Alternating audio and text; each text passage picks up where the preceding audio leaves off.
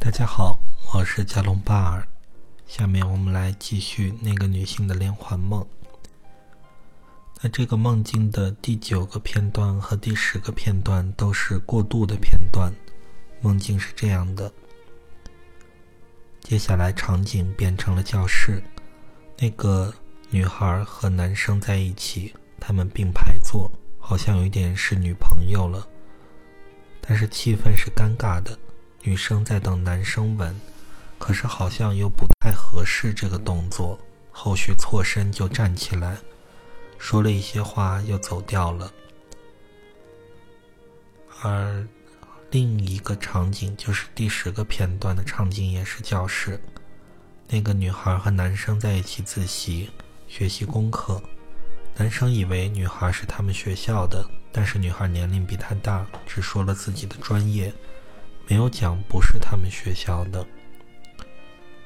这一场片段中，男生问了女生问题，女生没有彻底告诉他，但是已经成为男女朋友。那这两个桥段都是在说，慢慢的这个就是比较抑郁的部分和自己理性的部分，他们就在一起了。但是呢，当时这个比较暴躁的这个、这个、这个女孩的状态呢，就是有点脱离出来，就是那两个在一起，那她变成了单独的一个人。也就是说，她在愤怒的时候可能就已经没有理性了，而在抑郁的时候呢，还能去想一些事情。在这个时候，就是抑郁状态有一些加深。抑郁变得更加严重了。这两个呢是过渡的桥段。下面呢，我们来看梦境的第十一个片段。梦境是这样的，场景也是在教室中，那个女孩和男生在一起复习，大家在学英语，他们拿英文对话，旁边桌的老外都可以听得懂。男生起身去找朋友去了，女孩在桌面上画水彩，结果用蓝色和黑色涂满纸张，那个色彩晕染当然非常美。突然，我本人出现在他们一个自习桌上了，我就很担心，想要制止，因为这样颜色太黑暗、太真实了，怕那个男生不喜欢。后来男生回来。看到这幅画，就用金色的颜色去调和。滴一点黄色的颜料上去，黄色和原来的颜色相遇，就产生了红色的反应，像烟雾一样，红色消散了，整个画面内容突然消失了，变成了空白的画面。梦里我们惊讶到不行，大喊：“怎么会这样？”很惊喜。后来，男女生复习中，他们用英文对话，都不是日常单词，考托福还是雅思之类的英语考试的词汇。他们说到一个词 “p” 开头的长单词，我自己不知道，大概猜测是“夹子”的意思。找了一下我的包，里面是一堆很长的夹子，然后有小小的头发夹子。他们一堆同学过来，我把夹子夹在一个人的鼻子上，起身走，大家都笑得很开心。那这个桥段呢，是一个关键的桥段。我们先来看它的第一部分，就是那个画画的那部分。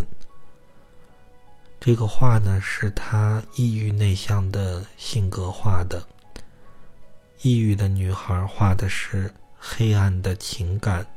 黑色代表着黑暗，蓝色代表海洋，海洋里的水一般是代表情感。那接下来呢，是用的是金色来点在了里面，出现了红色的烟雾，那黑暗就消失了。金色呢，代表女孩的灵性和内心的富足，用这个呢，就可以去化解她的黑暗的部分。那这两部分碰上以后呢，再去表达一些愤怒，就是红色的烟雾。那这样呢，女孩就可以从头开始了，就是那个白纸的状态。那这部分呢，就是提醒女孩呢，她是可以从头开始的，她内心呢是有灵性和富足的。用这些呢，可以呢，就是再加上学会表达自己的愤怒。就可以化解内心的黑暗的情感，这样呢就能从头开始了。这呢也就是梦给他的一个启示。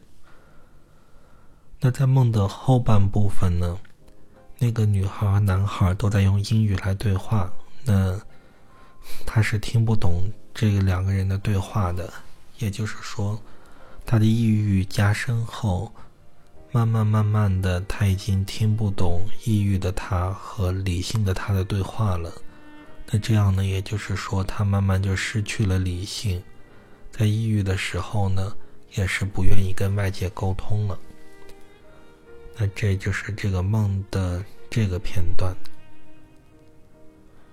这个呢，既反映了他的状态，又给了他一些积极的建议。那接下来我们再看一下梦的第十二个片段，在自习桌里有一个小小的羽绒服，我本来都不可能记得，这次不知道为啥记得带着冬天的衣服离开的。天气很炎热，我知道，但是不知道为啥出现了羽绒服。那这个梦的叙述就结束了，解释呢其实也很简单。天气热，但是内心冷，所以需要羽绒服。不是天气冷，而是心冷。